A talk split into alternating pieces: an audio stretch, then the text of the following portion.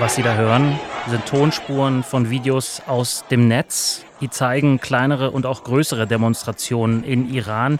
Da sieht man Frauen, die sich ihre Haare abschneiden und öffentlich ihre Kopftücher verbrennen. Frauen, die Polizistinnen und Polizisten in die Flucht schlagen. Frauen, die mit feministischen Forderungen auf Plakaten an einer Straße entlanglaufen. Aber man sieht auch Männer, die angegriffenen Frauen zur Hilfe kommen und mit ihnen gemeinsam ihren Widerstand und den Protest gegen das islamische Herrschaftssystem auf die Straße tragen. Auslöser der Proteste war der Tod einer jungen Frau, einer 22 Jahre alten iranischen Kurdin, die festgenommen worden war, weil sie ihr Kopftuch angeblich zu locker getragen getragen hatte. Nach ihrer Festnahme auf der Polizeiwache ist sie dann zusammengebrochen und drei Tage später gestorben, laut Polizei an einem Herzinfarkt. Aber viele der Menschen, die da jetzt protestieren, die zweifeln das stark an. Das haben sie sicherlich mitbekommen. Wir wollen deswegen in dieser Ausgabe des SWP-Podcasts einmal darauf eingehen, was diese Bewegung, diese Proteste mit der sogenannten Islamischen Revolution von 1979 zu tun hat. Die ist nach Analyse meiner heutigen Gesprächspartnerin nämlich alles andere als vollendet und treibt deswegen jetzt die Menschen auf die Straße. Herzlich willkommen, Dr. Azadeh Samirirat. Hallo. Frau Azadeh Samirirat ist stellvertretende Leiterin der SWP-Forschungsgruppe Afrika und Mittlerer Osten und hat als Schwerpunkt den Iran. Und mein Name ist Dominik Schottner. Schön, dass Sie dabei sind.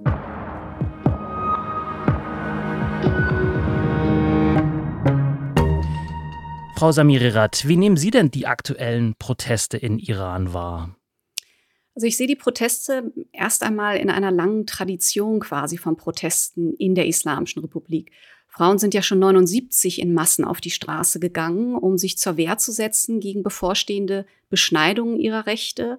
Wir haben seither viele, viele Protestwellen erlebt. Man denke da an die Studentenproteste der 90er Jahre beispielsweise oder an die Massenproteste, die sogenannte Grüne Bewegung von 2009.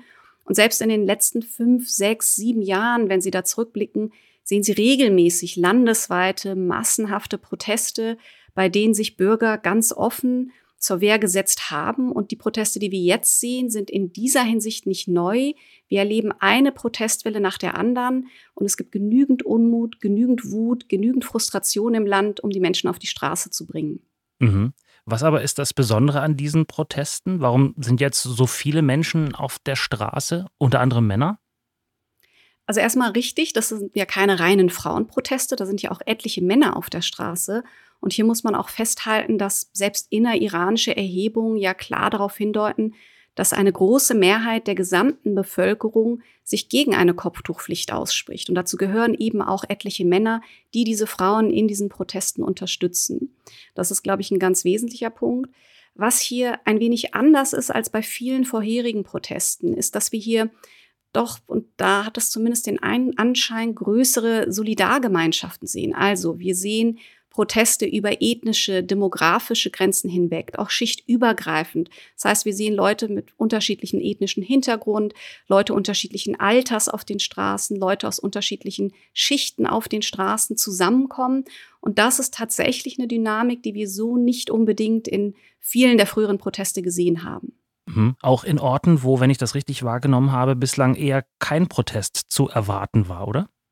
Das ist auch bei früheren Protestrunden schon so gewesen. Es ist längst nicht mehr der Fall, dass Proteste also nur noch in den großen Metropolen beispielsweise sich ausbreiten, zum Beispiel in Teheran. Teheran ist da gar nicht mehr wortführend unbedingt, sondern wir erleben Proteste im ganzen Land, in peripheren Provinzen, in kleineren Ortschaften. Überall gibt es Unmut und auch relativ dezentralisiert eben solche Gegenbewegungen. Was würden Sie sagen, wie repräsentativ sind diese Proteste? Also gerade mit Blick auf die Kopftuchpflicht ähm, sind sie sehr repräsentativ, weil sie ja, wie ich eben angedeutet habe, ähm, doch für ein großes, sehr deutliches Stimmungsbild in diesem Land stehen, nämlich dass diese rigide Kleiderordnung eine klare Beschränkung von Rechten ist von Frauen, die auch sinnbildlich steht für die Art von politischen, gesellschaftlichen Einschränkungen, denen die Gesellschaft ja mehrheitlich unterliegt. Und wir sehen ja auch gerade aus sehr unterschiedlichen Teilen der Gesellschaft, Bürgerinnen und Bürger zusammenkommen auf die Straßen. Ich habe ja eben die größere Solidargemeinschaft angesprochen. Das heißt, wir haben einen größeren Querschnitt, wenn man so will, einen größeren repräsentativen Querschnitt der Gesellschaft als in vielen früheren Protesten. Mhm. Lässt sich davon das Regime in irgendeiner Weise beeindrucken und sagt, okay, wenn das jetzt so viele Leute sind, die auch quer durch alle Ethnien und Schichten sind, dann lassen wir die einfach gewähren? Eher nicht, wissen wir, die schlagen zurück, aber wie schlagen sie denn zurück? Also die Islamische Republik hat sehr viele, sehr starke Instrumente zur Verfügung, um Proteste niederzuschlagen und hat diese Instrumente auch sehr, sehr effektiv zum Einsatz gebracht in früheren Protstrunden. Dazu gehören ganz klar eben unmittelbare Repressionen. Es gibt Sondereinsatzkräfte der Polizei, die speziell geschult sind für die Aufstandsbekämpfung. Die werden zum Teil unterstützt auch durch zivile Freiwilligenmilizen aus dem islamistischen Milieu, die also unter den Protestierenden dann verweilen, dann auch mit Knüppeln auf sie einschlagen. Es gibt aber auch ganz andere Möglichkeiten für den Staat. Zum Beispiel die Beschränkung der digitalen Sphäre. Und hier hat die Islamische Republik ja technisch die eigenen Möglichkeiten deutlich ausgeweitet in den letzten Jahren. Wir erleben auch jetzt wieder, dass also der Internetzugang deutlich eingeschränkt wird. Also Messenger-Systeme zum Beispiel wie WhatsApp funktionieren kaum noch. Soziale Medien wie Instagram werden blockiert. Und das heißt, dass es dadurch natürlich deutlich schwieriger, schwieriger wird für Demonstranten zu kommunizieren, zu mobilisieren, aber auch Gewalttaten zum Beispiel zu dokumentieren und die dann auch in Echtzeit zu verbreiten. Also auch das ein sehr effektives Mittel des Staates. Dann gibt es wie immer das Mittel der Diskreditierung, also der Vorwurf, dass die Proteste ja eigentlich aus dem Ausland gesteuert sind, dass es ja kein genuines iranisches gesellschaftliches Anliegen wäre. Und nicht zuletzt mobilisiert der Staat ja auch die eigene Anhängerschaft, organisiert Gegendemonstrationen. Und als letzten Punkt vielleicht die gezielte Verhaftung in einer solchen Phase von Journalistinnen und Journalisten, von politischen Gegnerinnen, von Aktivistinnen. Ähm, all das sind Instrumente, derer sich dieser Staat eigentlich seit Jahren immer bedient. Ja, wollen wir an der Stelle vielleicht noch kurz einstreuen zum Zeitpunkt, an dem wir aufnehmen, Dienstag, 27. September sind laut Schätzungen so mehr als 1200 Menschen bislang festgenommen worden, Tendenz wahrscheinlich doch eher deutlich mehr und mindestens 40 Menschen wurden getötet. Auch da sind die Schätzungen eher ein bisschen höher anzusetzen. Frau Samirirat, was haben denn, und das ist ja das Thema, um das wir uns heute hier kümmern wollen in dieser Ausgabe des SWP-Podcasts, was haben denn Ihrer Meinung nach die aktuellen Proteste mit der Revolution von 1979 zu tun? Das ist ja jetzt schon 43 Jahre her. Also ich sehe die Proteste schon in dem größeren Kontext eines inneriranischen Kulturkampfes, der tatsächlich so alt ist wie eben die Islamische Republik selbst. Und wir haben ja gewissermaßen einen gemeinsamen Nenner zwischen Teilen der Gesellschaft und Teilen der Anhängerschaft dieses Systems. Und dieser Nenner liegt darin, dass eigentlich für beide Seiten die Revolution nie vollendet wurde, also nicht gemäß ihren ursprünglichen Zielen. Und das liegt daran, dass die Ziele dieser Revolution doch sehr unterschiedlich waren. Mhm. Also wenn wir uns 79 anschauen, dann gab es natürlich eine Gemeinsamkeit, den Umsturz der Monarchie der letzten persischen Monarchie und dieser Umsturz ist gelungen. Aber an diesem Umsturz waren ganz unterschiedliche politische Strömungen und gesellschaftliche Bewegungen beteiligt. Es gab republikanische, nationalistische, linke, kommunistische Kräfte, islamische, islamistische Kräfte mit sehr unterschiedlichen Vorstellungen davon, was auf diese persische Monarchie später folgen sollte. Und für viele derjenigen, die auch heute auf die Straße gehen, auch gerade aus der älteren Generation, bestand das Ziel eben klar in einer demokratischen Transformation dieses Staates. Die sind auf die Straße gegangen, um ein autoritäres System abzuschaffen zugunsten einer demokratischen Ordnung. Viele andere aber, gerade aus dem islamischen Strömung, islamistischen Strömung, stand das Ziel ja in der Schaffung einer authentischen, vermeintlich authentischen islamischen Ordnung. Und für viele dieser Kräfte bis heute ist auch dieses Ziel eigentlich nicht erreicht. Und sie sehen die Revolution als unvollendeten Prozess. Mhm. Das ist etwas, das auch vom Revolutionsführer Ali Khamenei selbst ähm, so immer wieder angemerkt wird. Wir haben 2019 in einer richtungsweisenden Ansprache von ihm gehört, als er die, den zweiten, den sogenannten zweiten Schritt der Revolution verkündet hat. Der erste Schritt, also die ersten 40 Jahre der Revolution, Schaffung dieser Islamischen Republik. Der zweite Schritt, der stehe nun bevor. Es müsste jetzt erst eine wahre islamische Ordnung gebildet werden. Das heißt, selbst aus Sicht des Revolutionsführers ist das, was wir jetzt schon haben in Form der Islamischen Republik, noch längst nicht weitgehend genug, noch längst nicht das authentische Modell, das Ideal, das diesen Kräften vorstrebt. Und das ist ein Ideal, das sie mit aller Macht und notfalls auch mit Gewalt durchsetzen wollen. Mhm. Bezieht sich denn irgendjemand auf die Revolution von 79 bei den Protesten? Also wirklich expresses Verbes? Es ist ganz unterschiedlich. Ähm, wir erleben eigentlich immer bei Protesten Leute, die mit etwas Vorsicht auf die Revolution von 79 verweisen. Das ist auch heute teilweise so, ähm, quasi als mahnendes Beispiel. Leute, die sich fürchten, dass wenn es jetzt wieder zu revolutionären Umbrüchen käme, möglicherweise erneut ähm, ein Staat folgt, eine politische Ordnung folgt, die eben nicht ähm, wirklich demokratischen Standards und Vorstellungen entspricht. Aber mir scheint, dass bei diesen Protesten überwiegend, was wir an Wut und Frustration auf den Straßen sehen, ähm, doch der Frust über die bestehende Ordnung überwiegt und diese Sorge, die von einigen, gerade vorher auch der iranischen Mittelschicht lange ähm, geteilt worden ist, mehr und mehr über Bord geworfen wird. Mhm. Wieso glauben Sie, ist jetzt äh, gerade im Jahr 2022 diese Vehemenz da? Also dieser Anlass, den ich vorhin genannt hatte, der Tod der jungen Frau, ist ja einer, sozusagen ein Anlass, aber auf welchen Boden ist der gefallen? Das ist tatsächlich eine ganz interessante Frage. Ich glaube, zum einen hängt das eben mit einer größeren Protestlandschaft zusammen, die wir gerade in den letzten fünf, sechs Jahren erlebt haben. Da haben wir zum Beispiel 2019 auch ganz vehemente Proteste erlebt in Iran, die auch sehr gewaltsam niedergeschlagen worden sind. Damals sind hunderte Menschen getötet worden, Tausende sind, verhaft, sind verhaftet worden. Das kann uns ja auch jetzt wieder bevorstehen.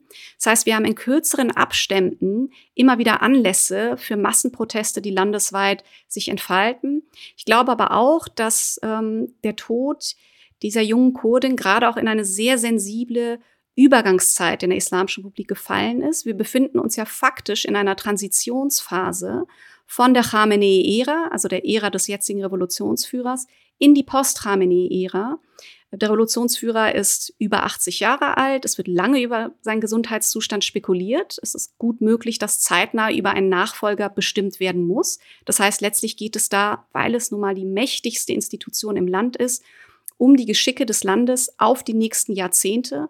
Und hier stellt sich die Situation so dar, dass die wesentlichen Machtzentren heute von Hardline-Kräften dominiert werden und die eigentlich jetzt in der besten Ausgangssituation sind, diese Nachfolge in ihrem Sinne zu bestimmen und die eben zu diesen, ich habe es ja vorhin angedeutet, vermeintlich authentischen revolutionären Idealen einer wahrhaftigen islamischen Ordnung notfalls auch gewaltsam zurückkehren wollen. Das heißt, wir erleben hier eine Stimmung im Land, wo das Gefühl dafür da ist, dass hier Umbrüche in der Luft liegen und in einer Art und Weise in der Luft liegen, dass die Aussichten nicht nur sozusagen optimistisch oder positiv stimmen, sondern noch deutlich düsterer sein könnten als das, was man bislang in den ersten 40, 43 Jahren dieser Islamischen Republik erlebt hat.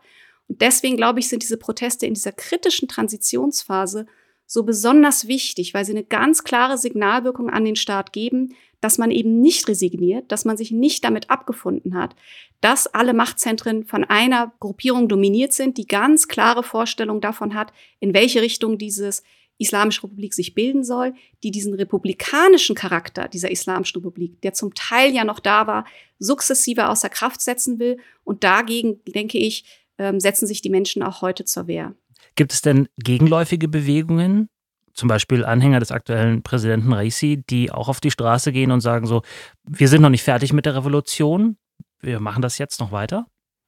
Wir sehen ja die mobilisierten Kräfte auf den Straßen von Seiten des Staates. Und interessant ist hier vielleicht zu erwähnen, dass unter dieser Anhängerschaft ja auch eine sogenannte dritte Generation an radikalen Kräften herangewachsen ist. Das widerspricht so ein bisschen dieser Intuition, dass man denkt, alles an neuen Generationen in Iran äh, ist eine progressive Bewegung, eine demokratiefreundliche Bewegung. Wir sehen gerade im islamistischen Milieu sehr viele radikale, also stärker radikalisierte Kräfte in der neuen jungen Generation, die zum Beispiel in den Basij, also diesen freiwilligen Milizen, organisiert sind, die in den Genuss zahlreicher ideologischer Trainingsprogramme über die letzten Jahre gekommen sind, die auf die Person des Revolutionsführers eingeschworen sind und die sich selbst quasi als Krieger und als Armee Gottes verstehen ähm, und da auch eine sehr hohe Gewaltbereitschaft besteht innerhalb dieser Generation. Das sind Kräfte, die wir hier sehen in diesem inneriranischen Kulturkampf, die also diesen Protestierenden diametral entgegenstehen. Gibt es denn in irgendeiner Form ein Gesprächsangebot seitens der, wie Sie es jetzt nannten, der Hardliner? Ich habe in den letzten Jahren eigentlich keine Anzeichen für mögliche Zugeständnisse gesehen oder auch Anzeichen für eine Einsicht oder Selbstkritik, was fundamentale Probleme in diesem Land anbelangt. Ähm, zumindest nicht in der Art, dass sie in irgendeiner Weise wirklichen politischen Wandel mit sich bringen würden. Es ist allerdings festzuhalten, dass wir jetzt im Rahmen dieser Proteste tatsächlich sehr kontroverse Debatten hören, auch in den staatlichen Medien. Wir hören sehr kontroverse Debatten über die Kopftuchpflicht, also gerade in dieser einen Frage, innerhalb von Hardline und konservativen Kreisen. Wir hören einige Frauen, die also Anhänger teilweise dieses Systems sind, die also auch freiwillig den Schleier tragen und sich kritisch ähm, zu Wort melden, was die Kopftuchpflicht betrifft, auch schon aus Selbsterhaltungsgründen, die das schlicht als kontraproduktiv sehen, gewaltsam gegen einen solchen großen Teil der Gesellschaft vorzugehen, die das als systemgefährdend sehen. Insofern glaube ich, dass selbst wenn jetzt morgen oder übermorgen oder in einem Monat keine sozusagen sichtbaren Erfolge oder Errungenschaften mit Blick auf die Kopftuchpflicht oder auch darüber hinaus zu sehen sind, der gesellschaftliche Druck anhalten wird und die politische Debatte fortgeführt wird und dass da durchaus nicht auszuschließen ist, dass wir mittel- bis langfristig andere Erosionen sozusagen sehen innerhalb dieses konservativen Hardline-Lagers, die möglicherweise auch zu mehr Zugeständnissen quasi zwingen. Wenn wir das jetzt alles hören mit der einerseits großen Zustimmung, die der aktuelle Präsident bei der vergangenen Wahl bekommen hat, allerdings auch mit der ja, Repräsentativität der Proteste, wie Sie es eben beschrieben haben. Wohin führen die denn? Welche Aussicht auf Erfolg haben diese Proteste in Ihrer Einschätzung? Also erstmal würde ich dem widersprechen, dass der Präsident bei den letzten Wahlen eine große Zustimmung erfahren hat. Das ist richtig, dass er sie ganz klar gewonnen hat. Ähm, aber da ist festzuhalten, erstens, dass wir die historisch niedrigste Wahlbeteiligung in der Geschichte der Islamischen Republik bei Präsidentschaftswahlen erlebt haben. Mhm. Und dass diese Wahlen selbst gemessen an den Standards der Islamischen Republik selbst deutlich beschränkt waren und ganz klar auf die Person Ibrahim Raisis zugeschnitten. Ähm, also für viele Bürgerinnen und Bürger war klar, dass das keine Wahlen sind, ähm, bei denen es sich zu beteiligen lohnt, weil der Ausgang eigentlich schon feststand. Und auch wenn frühere Wahlen nicht den Standards sozusagen demokratischer Staaten entsprochen haben, ähm, gab es doch etwas mehr Freiräume, etwas mehr Flexibilität in diesen Bereichen, etwas mehr vielleicht Anreize für Bürger wählen zu gehen. Und von diesen haben sie auch früher Gebrauch gemacht. Das ist längst nicht mehr der Fall. Also er hat die Wahlen klar gewonnen, aber unter ganz klaren Voraussetzungen, äh, wo ihm gewissermaßen der Sieg in den Schoß gelegt worden ist. Welche mhm. Aussichten mhm. gibt es nun für, für diese Proteste? Welche Erfolge, welche Errungenschaften kann man erwarten? Es hängt ein bisschen auch davon ab, welche Errungenschaften und Ziele man sich quasi selber setzt. Es wird einige geben, für die ist das Ziel erst erreicht, wenn dieses gesamte System kollabiert. Und das wird, wenn überhaupt, ein sehr, sehr langwieriger Prozess sein. Ähm, das vergisst man ja schnell. Revolutionen ähm, passieren ja oft nicht innerhalb von 24 Stunden. Das sind lange, teilweise monatelange Prozesse. Es gibt aber auch andere, für die eine Errungenschaft, eine Teilerrungenschaft jedenfalls darin bestehen würde, zunächst einmal die Kopftuchpflicht ab, abzuschaffen oder abgeschafft zu sehen, als ersten wesentlichen Schritt. Ähm, insofern gibt es hier also unterschiedliche Vorstellungen davon, was sozusagen eine lohnenswerte Errungenschaft ist. Ich glaube, dass dieser Schritt für sich genommen schon ein ganz, ganz wesentlicher wäre. Ich glaube aber auch, dass das, was wir jetzt schon sehen, nämlich dass Menschen auf die Straße gehen, in einer kritischen Transitionsphase für die Islamische Republik, nach all den Niederschlagungen der letzten Jahre von Protesten, bei all der Dominanz, die Hardline-Kräfte im Moment in allen Teilen dieses Systems für sich beanspruchen können, dass das für sich ein so starkes Zeichen ist, dass es hier eben keine Resignation ist, dass der Umstand, dass man sich nicht an den Wahlen beteiligt hat in der Masse, nicht heißt, dass man sich politisch und gesellschaftspolitisch abwendet und resigniert, sondern dass sich der Kampf, wenn man so will, und die Hoffnung auf Wandel auf die Straße verlegt hat und dass selbst wenn diese Proteste niedergeschlagen werden, weitere Proteste in jedem Fall folgen werden sagt Dr. Azadeh Samirirat, stellvertretende Leiterin der SWP-Forschungsgruppe Afrika und Mittlerer Osten mit Schwerpunkt Iran. Mit ihr habe ich gesprochen über die Hintergründe der aktuellen Proteste in Iran. Vielen Dank. Vielen Dank. Und vielen Dank wie immer auch Ihnen, liebe Zuhörerinnen und Zuhörer, für Ihr Interesse. Wenn Sie sich weiter in das Thema einlesen wollen, wir verlinken auf der SWP-Website unter dieser Podcast-Folge wie immer einige Artikel. Und wenn Sie auf dem neuesten Stand bleiben wollen, ohne dafür viel zu tun, abonnieren Sie doch gerne unsere SWP-Newsletter oder auch unsere SWP-Social-Media-Kanäle. Da informieren wir Sie wie immer über die neueste Podcast-Folge, die es dann überall da gibt, wo es Podcasts gibt, zum Beispiel bei Spotify oder in Ihrem Podcatcher. Mein Name ist Dominik Schottner. Bis zum nächsten Mal. Bleiben Sie neugierig.